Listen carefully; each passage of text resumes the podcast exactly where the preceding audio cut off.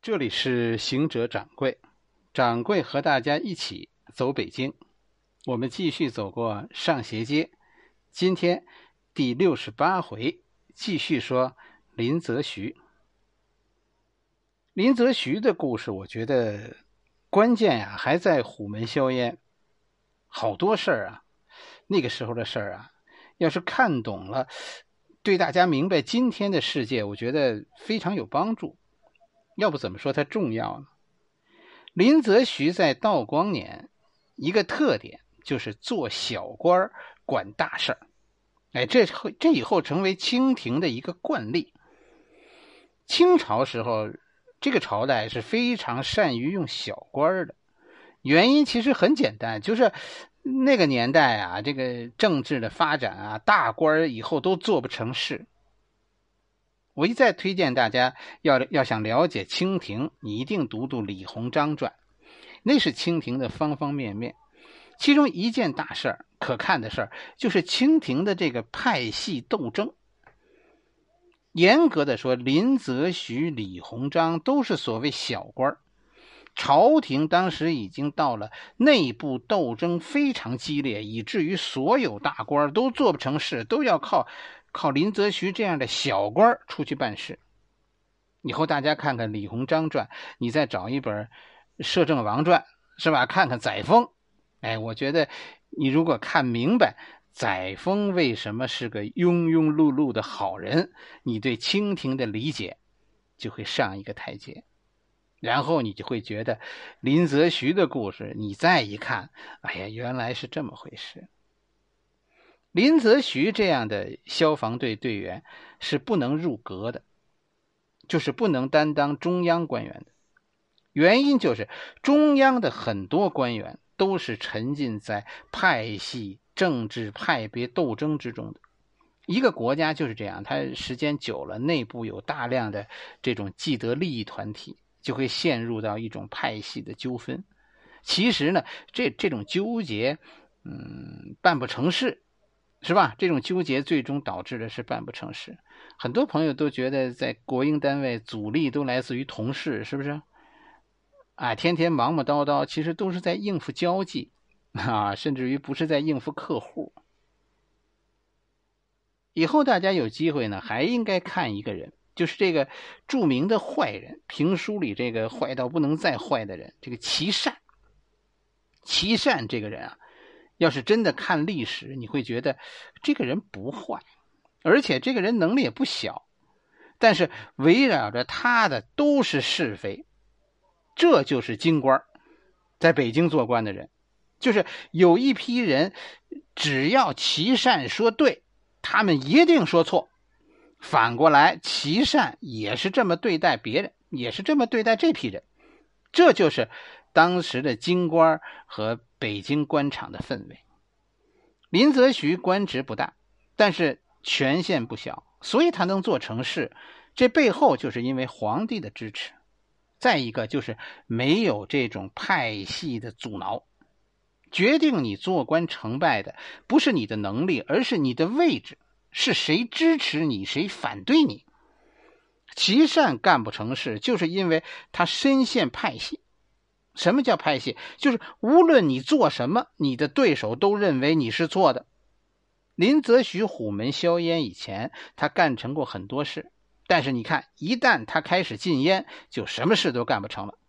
因为以前干成的那些事，你甭管治理什么黄河呀，什么清除匪患啊，科举用人啊，这都不牵扯北京的，是吧？不牵扯北京高层的政治斗争的，这都是底下的事。实事，而这次禁烟就是陷入到一个当时朝廷的大漩涡当中。他翻车那是早晚的事。林则徐过去比较牛，是因为他不入流，啊，他干的都是小活，不触及朝廷最核心的斗争。他一旦触及了核心斗争，就算皇帝喜欢你，皇帝也保不住你。禁烟这件事的细节，咱们就不说了吧，因为。我觉得没有人不知道。对于这段历史，我觉得有一个奇怪的视角，一个奇怪的事儿，就是为什么会打败真的就是这样。你越看懂这件事，你越疑惑，怎么可能打败呢？打败这个词真的很意外。其实不但我们会有这样的这样的奇怪，我们后来看到英国人自己讲的历史，其实你细看，英国人都不明白这件事儿。当时中英签署条约的时候，英国人的态度是狮子大开口，我先讹他一把。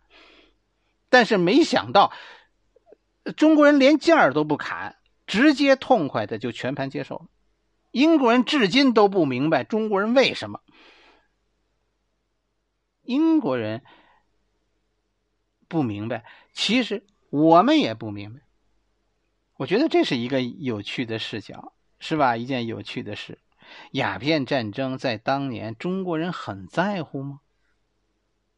可能没有我们现在这么在乎。当年这件事是一个中国人不怎么在乎的失败，很多人不知道的，就不关心这个事。跟英夷之间打败了一场，很多人根本就不管，这才使得英国人取得了意想不到的成功。我们从来没有想到过这件事会改变以后历史的进程，会改变一个世界。啊，这个世界曾经我们认为是以我为中心的。这个鸦片战争啊，我觉得你你细想起来，真的是越想越深刻。很多专家都是都是越研究越困惑，它不像甲午战争那么简单。两件事，是吧？我跟你说，如果你看到，你会觉得对这件事会想的更多。第一件事。就是看明白鸦片战争之前中国在世界上的地位，关键是如果换成今天的世界，我们扮演的是谁？第二件事就是为什么会爆发鸦鸦片战争？这件事关乎到以后世界的走向，对不对？这两件事可能不那么简单。首先，中英爆发战争，在当时中国在世界上的地位是什么？一八四零年，当时啊，中国，中国是落后吗？这是最关键的问题。我跟你说，不是的。当时我们拥有世界最强的经济，中国是世界上最强大的经济体。那个时候不使用 GDP 这个概念，是吧？如果有排名，中国的 GDP 大概相当于整个欧洲，不是不是英国，而是整个欧洲，包括英国在内的欧洲所有国家之和。各种说法，统计方法可能不一样，所以这个比例也不一样。但是，一般都认为超出大概一倍之多，是超出整个欧洲啊。最保守的估计也是说，中国整体实力和整个欧洲相当。当时不带美国玩，是吧？统计这个数据的时候，有没有美国对对双方实力对比差别不大？美国在一八四零年的时候，那个时候世界上的地位大概就不肯定不如现在的澳大利亚，啊，就小跟班中国经济上非常强大，而且我们的特点是什么？是不依赖于世界，这才形成了我们以我为中心的这种世界观。中国当时动不动就闭关锁国，因为什么？因为没有外部世界，我们同样也能生存。只有说说外国人是上杆子要跟我们做生意，是吧？他们拼命的要给我们送钱，为了给我们送钱，给我们赔笑脸我我们实在是有点不好意思不接受。所以那个时候，大家看清廷的态度，就是对外贸易不是一种必须，而是什么？而是一种恩典，你明白吗？我们当时真的认为，我们和英夷贸易是我们给他的恩典。因为什么？在我们当时中国人的眼中，我们认为自己是世界的中心，没有英夷，我们一样可以生活，一点生活的都不差，只是实在不好意思。所以以后我们认为，是不是和外国通商问题不大？何时闭关，在我不在他。中国当年可以。可以，可是比现在的这个美国还要牛得多哟。美国你看要跟中国离婚，现在还得还得分阶段、分步骤。我们当时跟世界离婚，就是把门一关，滚蛋，连通知都懒得说。跟你谈原因，没有原因，大爷我不高兴。军事上当时差距也不大，千万别以为中国在军事上落后，在机枪发明以前，就是这种倾泻火力之前，人是决定战争胜负的最大因素。在一八四零年，没有任何一种热兵器能够战胜人海战术，火枪无论是发射速度还是杀伤力都不可能。抵挡住三倍于自己的冷兵器士兵的正面冲击，你就想一件事：三个人从一百米外的距离上向你冲过来，在这个过程当中，在跑这个百米的过程中，你能朝他开几枪？你又能打中几个人？放倒几个人？火枪只有在说人数相当的情况下，它比弓箭占优，仅仅如此。一支几千人的远征军要征服中国，当时的情况是什么？大清朝根本不在乎。我们现在看到，看到清廷当时得知说说英国要和中国开战，从林则徐到道光皇帝，第一反应都是不信，啊，这是鬼子之间起了内讧了，是吧？他们他们之间彼此在在挑事儿，在陷害英国。我们是这么理解的，真的是。而且不在乎，真的是不在乎。英夷自己作死，挡都挡不住。当时就是这样一个想法，就是不能理解这帮鬼子。你说你们死乞白咧，是吧？真的叫我们北京话就叫死乞白咧。你说贸易吧，我们不跟你贸易，我不稀罕赚你那几个钱。然后你们呢，求爷爷告奶奶的，非要跟我们贸易。我们现在说不干了，你们现在还居然敢来打我们，而且可笑的是，以这区区几千人来挑战清廷百万雄师，不是清廷狂妄，而是真的可笑。一个前提就是，一八四零年，我们以各种观点看，英国真的打不胜。那第二个问题就来了。英国人不知道自己打不胜吗？是不是？他们要知道为什么还要打呢？其实这件事一开始啊，是醉翁之意不在酒，后来取得的成功那都是意外，就是应了马云那句话了：理想总是要有的，万一它实现了呢？这句话怎么说呢？我们给大家那边讲，在讲蒙古秘史，是吧？我们说的商业时代。你可以认为英国就是蒙古的二点零版，啊，美国算三点零版。很多中国和英国之间发生的事都非常像蒙古和金国那点事。这场战争爆发有很多背景，最主要的是因为利益、商业问题。从十八世纪中期开始，英国开始工业革命。工业革命的意思是什么？就是什么叫工业革命？就生产的商品突然就多了。比过去多多了，而且这种生产一旦开始就稍超过需求。你想吧，当当年生产纺织品，机器织布是人工效率的几十倍，可问题是没有机械纺织的时候，那英国人也没光着腚，是不是？这就意味着纺织品一下子多出了需求几十倍，你不可能一个人穿二十件西服上街，对不对？要不说，工业革命是商业的二点零版，这些布自己穿不了，一定要卖。所以，英国在十八世纪开始工业革命，到十九世纪，英国就成为了一个商品的输出国。用我们今天时髦的话来说，当年流行的，现在流行的叫中国制造，当年流行的叫英国制造。面对布匹的需求。最大的市场就是中国，因为人口最多，是吧？每人穿一点就就可能英国这点还不够呢。但是中国中国的问题是中国并不需要进口英国的布，甚至于中英之间的贸易长期的主动权一直在中国，中国随时可以闭关不跟你贸易。这一方面是中国市场的一个特点，我们自给自足的经济，是吧？一个需求的问题。另一方面，这里还有个货币的问题。就这个这个银本位的问题，为什么以后这些国家都要从中国拉走大批的白银呢？是吧？中国人对贸易啊，从古就不重视，所以我们对国际贸易完全没有依赖。历来我们跟人贸易都是什么赚钱才做，是吧？就是这样。说说这两个生意，我卖给你这个东西我赚钱，你卖给我这个东西你赚钱，那我们宁肯不做，一定是我卖你东西赚钱我才做。你就想一件特别奇怪的事儿啊。大概从明朝开始，咱们中国进入所谓银本位的时代。什么叫银本位？就是以白银为计价、计量这个价格的主要单位。哎，就是说钱就是白银。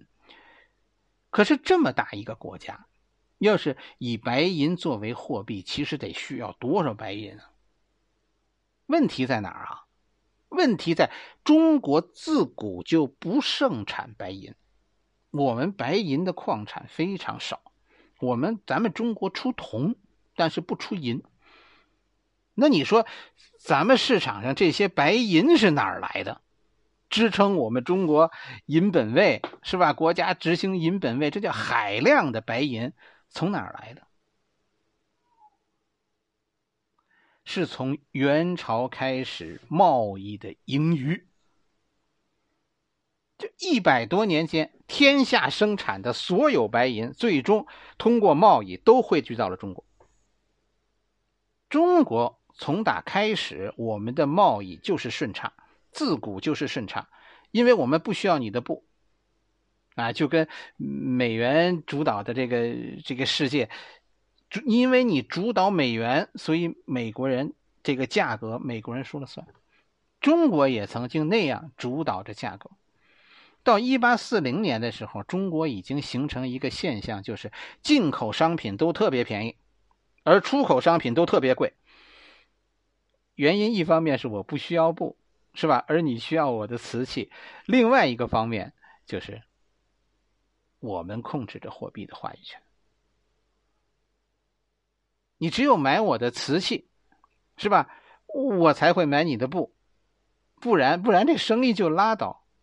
中国就曾经有这么牛的地位，贸易让我赚钱我才贸易，不然我就闭关锁国。我可以停止，而且我可以随时停止。这这现在我们做不到，是吧？我们现在的石油、粮食都依赖进口，但是在当时没有任何一个主要商品中国依靠进口。如果闭关锁国，中国人的生活中可能少了那几样便宜货，但是大体上就跟现在的美国老叫嚣着和中国离婚，原原因在哪儿？是吧？哎，美国为什么敢敢叫嚣啊？特朗普认为中国依赖从美国进口的都是生死攸关的东西，是吧？特朗普想的就是我我穿不穿裤衩都一样，但是你吃不吃饭、取不取暖可是大问题。这就是美国人现在比较牛的地儿。这种优势，你想，带着美国人的傲慢，美国优先，你理解美国优先是一种傲慢，你就能理解当时大清朝闭关锁国也是一种傲慢。生意不能这样做，是吧？生意做到大清朝这份上，我跟你说，空前绝后，以后再也没有人能做到这份上了，是吧？你给我送钱，还得看我是不是今天心情好。啊，送的不够多，我还许就不要。但是傲慢，你记着，有多少傲慢，就在堆积多少不满。随着工业革命在欧洲推广，整个欧洲开始充满了廉价商品。英国的布当年在中国是便宜货的代名词，是吧？你你你就你读读瑞福祥 历史，是吧？这瑞福祥这帮人就就怎么卖洋布？怎么靠卖洋布挣了大钱？他就是把洋布卖到了中国土布的价格，结果发了财。我们这些年是把日子过反了。当年做个中国人是很牛的啊！说远了，咱们说林则徐的啊，是说林则徐的。英国人发动鸦片战争的时候，没有通知中国，而是通知了所有欧洲国家。啥意思？大家能理解吗？就是告诉大家一声，英国打算出这个头，啊，你们都不敢挑战中国，我代表大家去挑战中国。但是同时你可记着，英国没有通知中国，就那边做了一个竖起杆大旗，可这边捏不巧动的，一点声都没有。就一句话，就是其实骨子里没想跟中国搞僵，就准备装装样子，别真的闹起来，是吧？英国要争的是这个领导世界的位子，中国的老大没想动摇，这这这大家都明白，是吧？你注意，他们也没有想到会后来得到这个老大的位子，他们原想是想逞一把能，不是为了要争老大，而是为了要争这个老二。你看，我代表你们跟老大提提意见去，你们将来是不是得选我当领导？以后大家看这个清朝这些人的传记，你注意一件事，就是清朝内部当时的这种错综复杂，啊，和英国这个奇怪的进攻方式，以及当时欧洲所面临的生产过剩。鸦片其实这件事啊，欧洲人到现在多数欧洲人都不知道。欧洲人不知道和中国打过一场鸦片战争，你问他们，他们会很很茫然的靠着你，看着你不会吧？不可能！英国的强大我们都知道，地球人都知道，是为了帮助我们扩展市场而和中国打了一场中英贸易战争。他们说的。中英贸易战争就是我们说的鸦片战争。这个世界就是这样，你得明白一件事：这个世界所有人会选择性的遗忘，不是以我们的思想决定这个世界的是非的。中国人的文化呀，我们中国文化非常善意，我们相信有所谓存在所谓绝对的正义，但对世界来说。决定是非的标准，首先是利益。至少到我们这个时代，仍然起决定因素的是利益。除了少数贵族，欧洲人是不讲正义的。为了自己的利益坑死你，不算是缺德。一个东西方文化最大的区别，就是我们相信善恶到头终有报。而西方人相信放下屠刀，立地成佛。一个天大的罪恶会让我们中国人寝食难安，但是作为一个外国人，一个欧洲人，他们只要到教堂找个神父告解一下，说出这个罪恶，然后就可以回家洗洗睡了，睡得心安理得。历史上不止一次，他们集体选择性的忘记。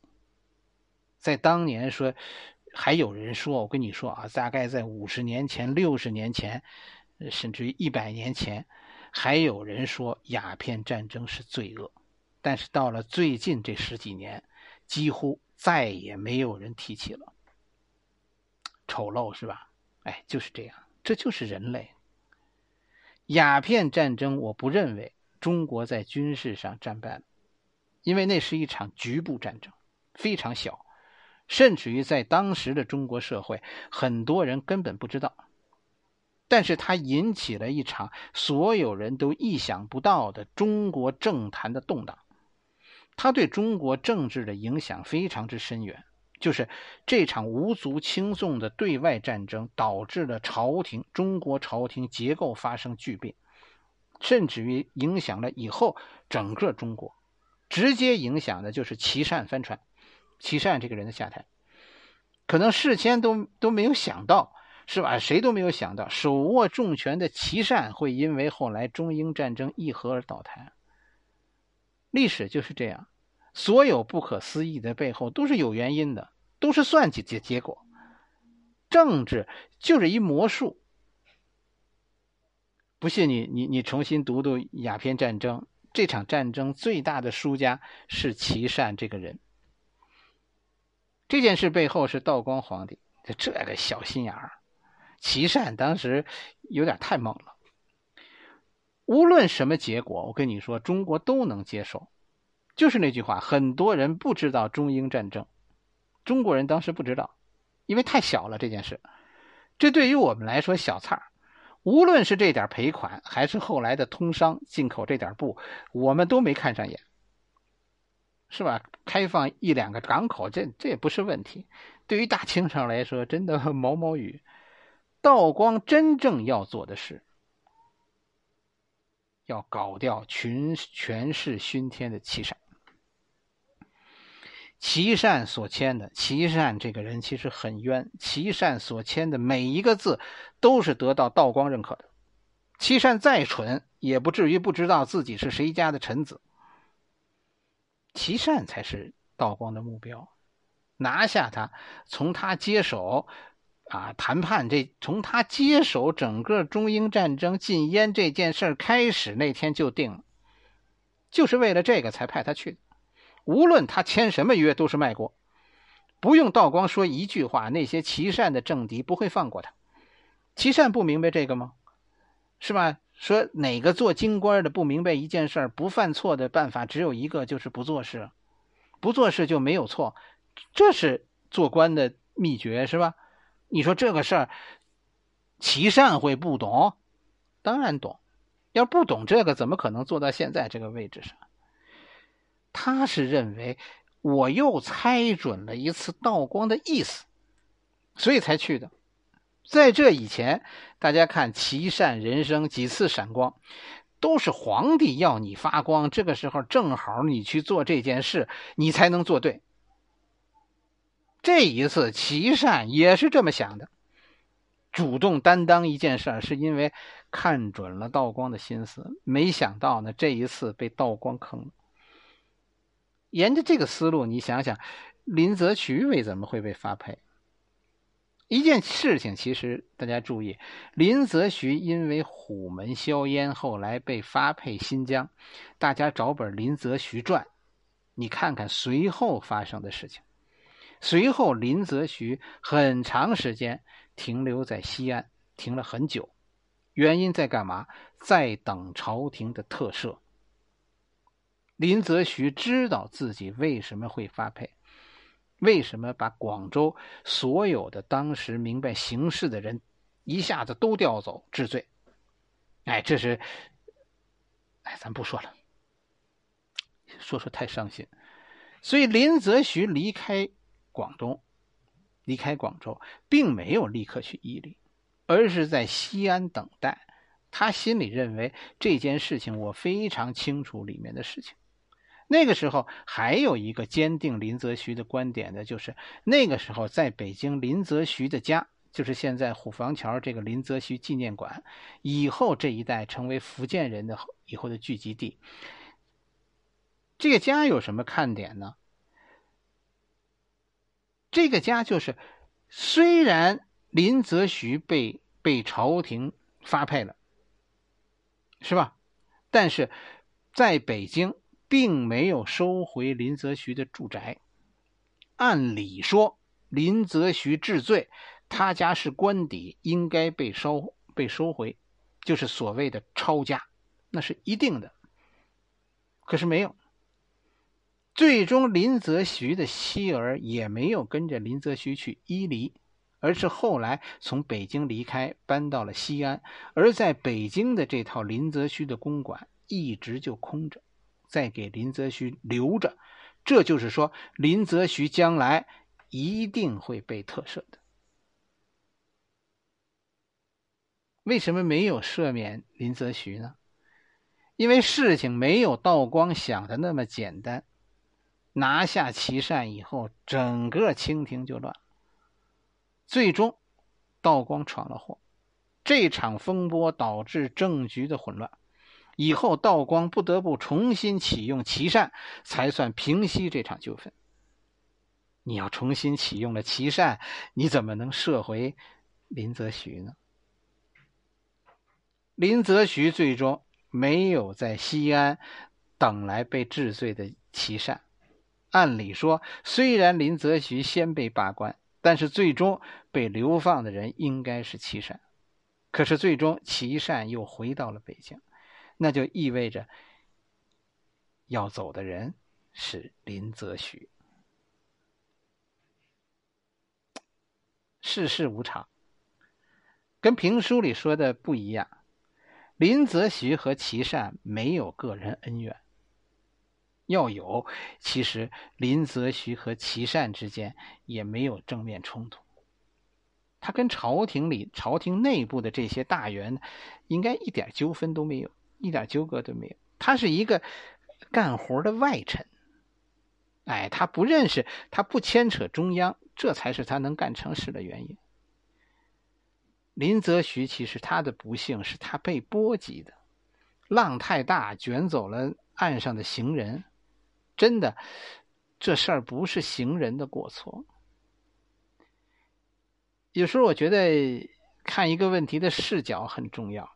鸦片战争，你要是盯着林则徐，是不是盯着这几个英国人，这个事儿你就看不懂，会越看越糊涂，不可思议的事儿，是不是？怎么可能？英国怎么可能打胜？但是当你忽略掉英国人，你把眼光看向。我们这个文明的内部，看向我们自己人，你会发现，哎呀，这这不过，这不过又演了一回岳飞传呢。好了，我们今天的故事就讲到这里，下一回我们继续讲。欢迎大家加掌柜的微信公众号“掌柜说历史”汉语拼音的全拼。掌柜说历史。